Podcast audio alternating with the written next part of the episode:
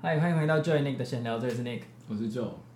今天我们要来做一集，真的是很闲聊的内容，大家真的可以当做是我跟 Joe 在聊天，我们没有脚本，也没有什么事先预想好的题目。然后就是比较常跟我见面啊，或是有认真在看我 Instagram 照片的朋友，可能比较有注意到我身上常常带着一条上面串了几根银色羽毛的项链。那 Joe 就是其中一个注意到这件事情的人。就是上次我们隔了很久不见，就是第一次吃饭的那一次，oh. 你就直接问我说：“哎、欸，你这个是不是那个日本的银饰品牌？” oh. 对，你有直接问出来。然后就是，其实坦白说，这句话有让我吓到。就是我在日本住了这么多年，可是是很常被朋友问，可是很少有人可以直接说出这个羽毛的来头。这样，所以就是我觉得你蛮厉害的，就是你直接讲出这件事。我最有印象是那木村拓哉有戴过。对，但是就是我在日本，就其实这个是日本的牌子，但是。照理来说，日本人不是应该比较清楚吗？但是其实没有，哦，真的？就是不知道的还是很多这样。嗯，然后刚好前一阵子你有跟我说，就是你有被这个羽毛电到啊，就是很好奇关于这些羽毛的事。然后那这一集干脆我们就偷懒，就是跟你讲一些关于这个羽毛品牌的事情，然后顺便录起来当一集 podcast 这样。嗯，对，那主要想跟你分享一些我排队的经验啦。因为他们排队真的是没有做功课，你会完全摸不着头绪，排不到东西，就是你会不知道怎么下去排队。嗯哼，对，你会根本不知道这些人到底在干嘛。那我要怎么做才可以顺利的排到队？这样，哦，所以我想说跟你分享一下我亲自去排的经验。因为我其实是很喜欢买这些有的没的潮牌的东西，可是。我以前呢、啊，我是蛮胆小，我不太敢排队，因为我我搞不清楚他们到底在干嘛。你怕坏人是不是？不是怕坏人，我怕自己出糗，就是我怕自己就是排跟嗯、呃、怎么讲，就是去排，可是没有排到东西，这样排错队了，这样。OK，我怕我就是搞不清楚他们的规则，然后就是就是买不到东西这样。那你你知道这个牌子到底是什么东西吗？你知道它的牌子吗？它的名字吗？他名字我知道，我知道 Goros 这个。哦，你真 你真的知道？对对，我知道 Goros，但是会知道他是因为，我记得他好像在我国中的那阵子才比较爆红起来，因为那阵子木村拓哉有戴嘛。嗯。然后好像过一阵子，结果很多明星身上就开始有戴这些东西。嗯。对啊，然后这个羽毛其实。我记得台湾的网络上前阵子有看到一个也是社团，他们也是特别疯狂这个东西啊，嗯、这些银饰啊，嗯哦，然后每个都哎要价不菲，因为这些东西就是其实有很多这种类似的羽毛的牌子，嗯，那当然 Goros 就是一个最经典的东西，这样，所以大家就是还蛮多人就是争先恐后想要得到这些东西，这样，因为它真的太难拍到了。嗯、那这个主理人他其实已经过世了。他在二零一三年的时候就去世了，这样。那我一开始注意到这个东西，其实跟你一样，是从木村拓哉身上看到。哦。对，我就想说，哇，这个已经这么帅的人了，在他身上居然还有东西比他更帅。然 后我才去查说这个项链到底是什么东西。那在亚洲，它会整个突然爆红，尤其是在中国突然爆红的原因，是因为余文乐在前几年的一个节目上面戴了这个羽毛。然后他跟周冬雨就是录了那个恋爱的实境节目，然后周冬雨就指着他的羽毛说：“这个到底是什么东西？”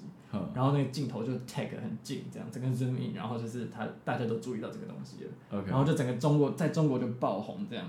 但是这个爆红对，呃，对于于我们这些真的想要去排队去买的人，其实是一个很大的困扰。嗯，就是你去排队一开始可能没有。什么不会有这么多的中国人？当然还是有亚洲人啊。但是因为他这样爆红之后，就多了超多这种，因为他当然就是一个很大的生意的机会，就是很多人可能去买啊，然后买来转卖这样。嗯。所以就是对我们这些真的很认真想要买来自己戴的人，就会是一个很大的困扰。OK。对。那。嗯，你自己有听过这个品牌他自己有什么传说吗？什么都市传说之类的，有关于这个品牌的店员啊，还是怎样？品牌的店员，你说单指 Goros 吗？对对对对对，单指 Goros 的话，好像没有听过。嗯，你只有听过他们就是模具快坏掉，是不是？哦，对对对，还有听过两个，就是一个是模具快坏掉，就是它那个羽毛上面纹路会越来越浅嘛。啊，对。然后另外就是有一个我觉得很屌，就是他们全部都用现金交易。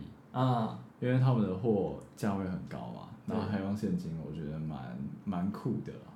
其实它这个东西它贵，我们平常呃在外面就是你没有特别去查的话，你知道的价钱通常都是炒卖店的价钱。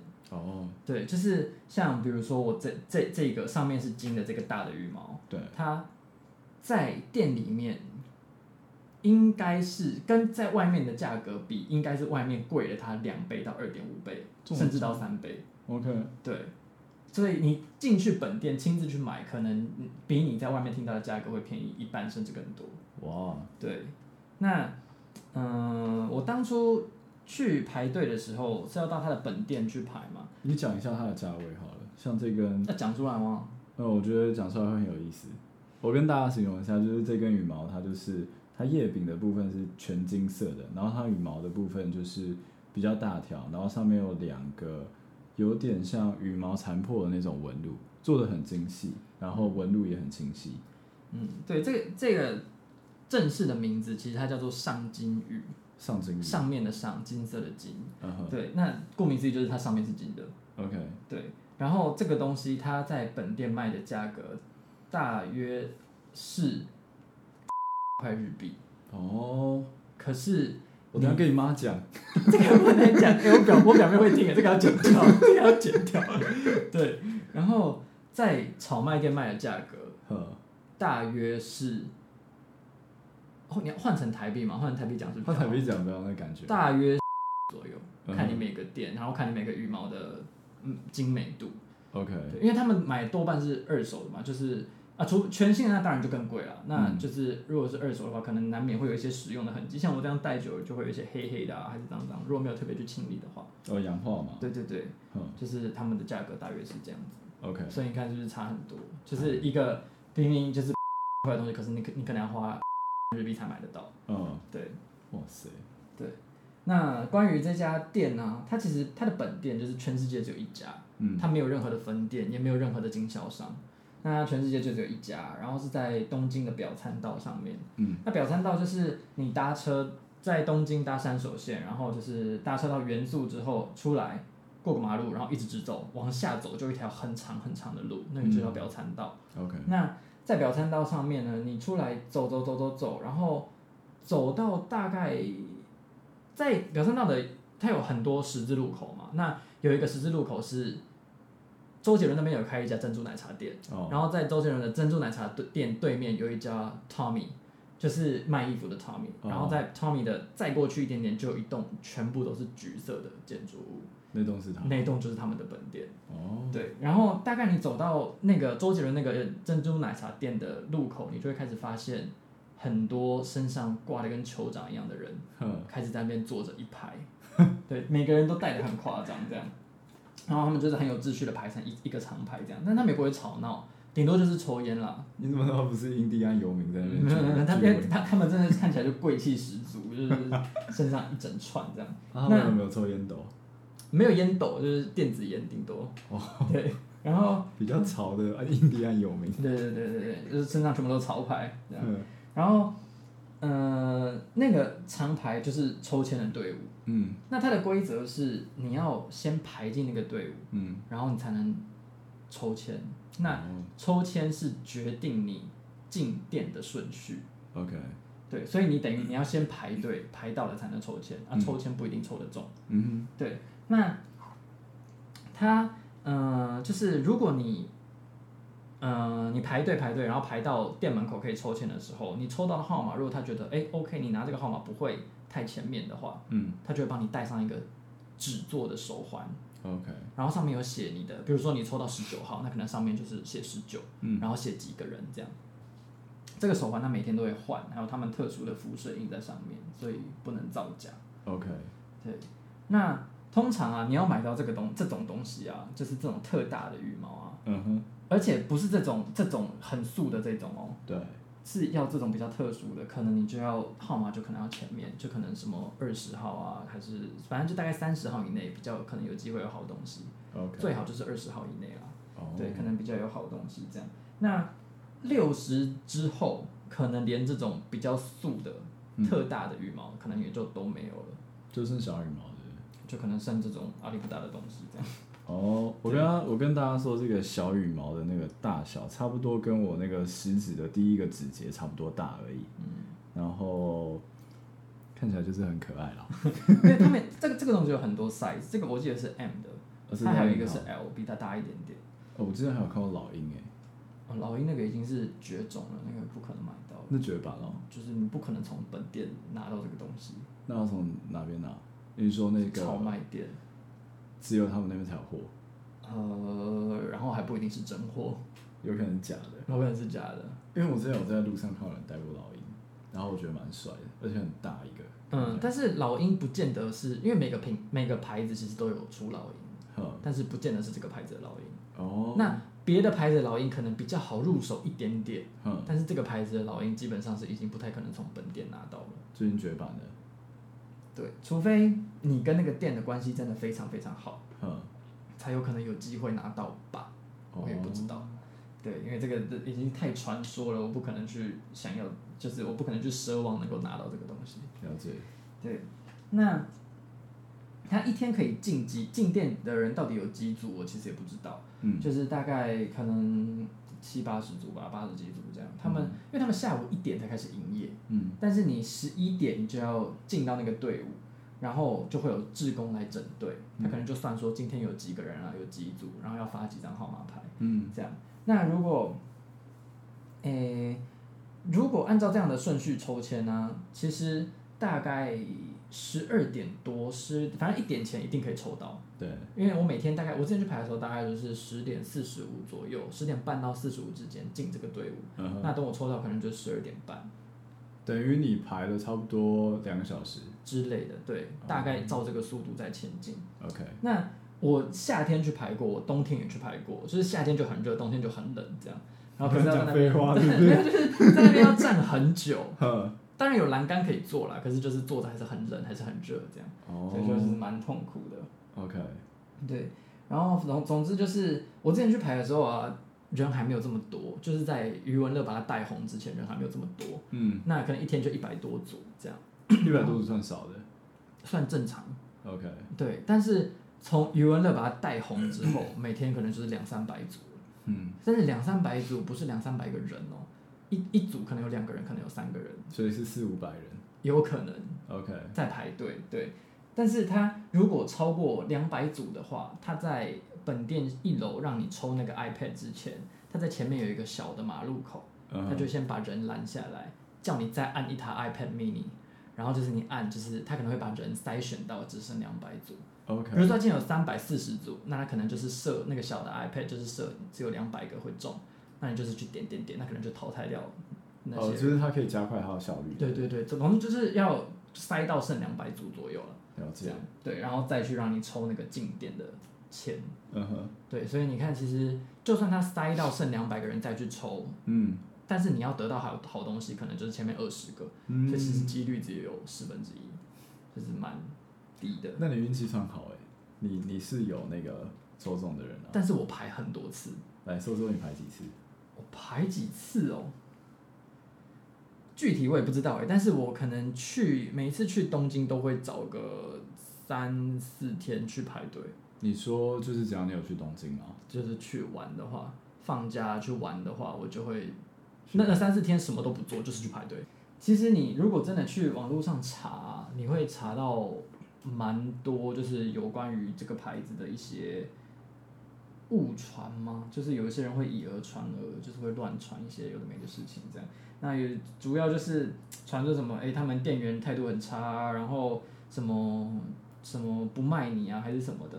他可能真的有些东西你选或者你问他，跟你说没有，他没有要卖你，可是他们态度不会差，他们态度其实。他们人其实没有这么难相处，就跟你一般在日本消费的体验差不多。OK，对，他们态度其实都还不错。但是有几个很重要排队你一定要记得的点是：哎，如果你你有一天，我希望如果你想真的要入手这些东西的话，我是希望你不要去炒卖店买，你真的去排一次看看。为什么？因为那个你排到的喜悦会让你记得一辈子。就是我自己每次在串这些羽毛的时候，嗯。我都会想起来我当初是怎么得到它的。OK，因为太辛苦了，嗯，排太多次，然后就是也每一次排也不知道到底有没有这样，然后每次都很紧张。了解。所以就是这个回回忆会让你记得一辈子。对，我觉得这个商业手法很屌哎，这是饥饿行销啊，对啊，这比 Supreme 还厉害，真的。对，我等下会提到他们到底有多扯。然后就是有一个很重要的点是，你要去排队的话，一定要记得带证件，嗯，一定要是有你大头贴在上面的证件。OK，对，那连日本人都要，就是要有自己的大头贴的证件，比如说驾照啊之类的这种。这原因是什么？他们怕你拿去转卖，怕你是非法的。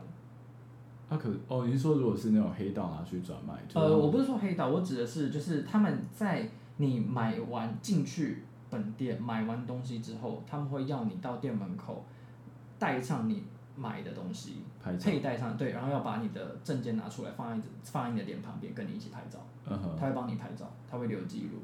啊，好可怕！对，他就是希望你不要拿去转卖，因为这个东西的利润真的太大了。可是炒卖店那些人怎么办？所以就是他们有他们的办法，就是可能找很多人去拍啊。嗯，对啊，啊可能拍很多次，他们就有很多东西，就是人家也搞不清楚他们到底卖的什么。对，我不知道啊，我我也搞不懂炒卖店在干嘛。那等于说他们那个拍照是阻止不了的啊。阻止不了，可是我有遇过有人是去排队，然后他抽到很好的号码，嗯，那个人就问他说：“你上次来是什么时候？”他就跟他说是什么事，就是说是多久以前这样，他就上去确认了照片，然后才跟他说好，那这个手环给你。哦，就是真的，他他们是认真在确认。就是如果你没有很常来，但是你抽到很好的号码，然后你身上又佩戴着他们，就是你曾经来这边买过，然后你有带着来，嗯哼，对，他就知道你来过，可是他不确定你到底什么时候来，然后是不是真的在这边入手的，嗯哼，他就会跑上去确认。哦，这样，我是有听过这样的事情啊，对。那好疯狂哦！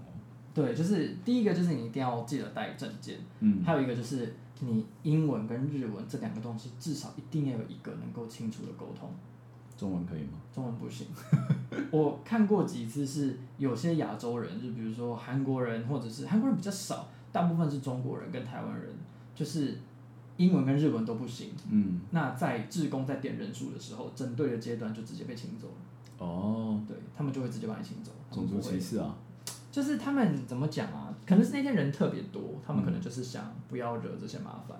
哦，他们就不想要花那个时间跟他们这样沟通。对，也许反正没有你，有别人嘛，就是这个意思。可恶。对。然后我刚刚说到，就是我大部分都是十点三十到四十五之间会进那个队伍，嗯，然后十一点开始整队抽签，那大概十二点半以前能够抽到嘛，所以就算。没有抽动，其实你下午也可以去别的地方晃晃。OK，对，好，但是当然这是安慰的话了，因为没抽中的话，大概已经快一点了，你大概只能在那个元素啊、涩谷附近晃一晃，那吃个午餐，可能就下午了这样。那如果你晃个一两次，比如说你排个一次两次都没中，那可能还好。啊，如果像我上上次这样连续好几次都没中的话，就可能会晃到很无聊，就没有地方去，对，超级无聊。可是听说涩谷下午跟晚上蛮好玩的。就是你第一次去可能会觉得还不错啊，第二次去可能会觉得哎新鲜哦，第三次去你就不知道去哪里了。听说跟西门町的感觉类似的，对不对？涩谷吗？对，涩谷就是有很多百货公司。嗯哼，对。然后具体有什么？大部分就是买衣服啊，然后逛街吧，真的就是逛街比较多。嗯，对，了解。那再来就是。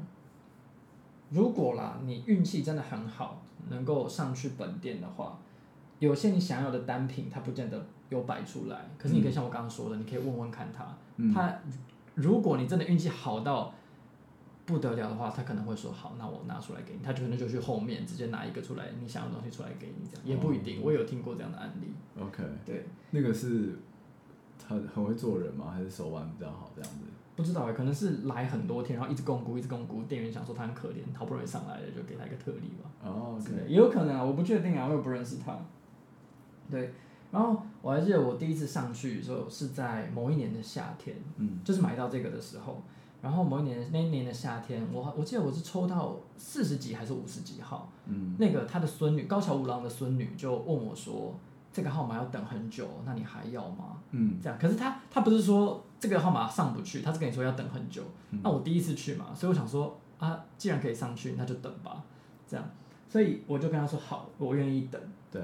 但是那个时候他问我这句话的时候，还十二点左右而已。嗯哼。但是我真的进到店里已经五点半快六点了。哇，你排五个多小时。超久。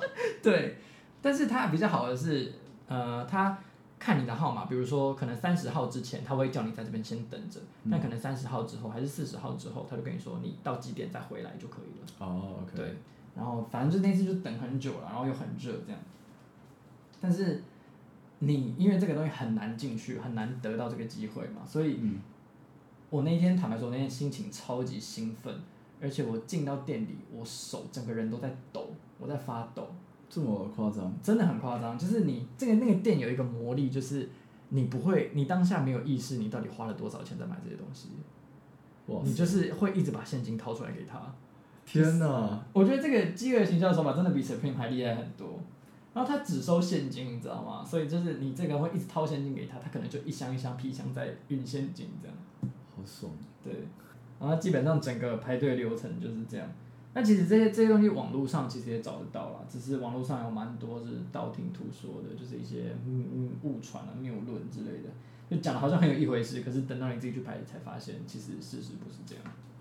好，那这边主要是跟大家讲说，你想要买这个羽毛。尽量不要去炒卖店让那些商人赚这个钱，就是这个羽毛的意义不是在它，就是有多美或者有多少艺人在带它，这其实都不是重点，重点是它的入手难度真的很高。如果你自己去拍，然后你能够努力到坚持到你入手的那一天，嗯、你那个喜悦，我觉得会就是比。比过你在炒卖店马上就能入手的好来的好，喜悦开心好几倍。OK，对，所以我觉得，如果你们大家对这个羽毛有兴趣或是喜欢的话，真的可以去东京拍一次看看。哦，对，这是一个很特殊的体验。OK，好，那我们今天就到这边为止喽，谢谢大家，谢谢大家，拜拜，拜拜。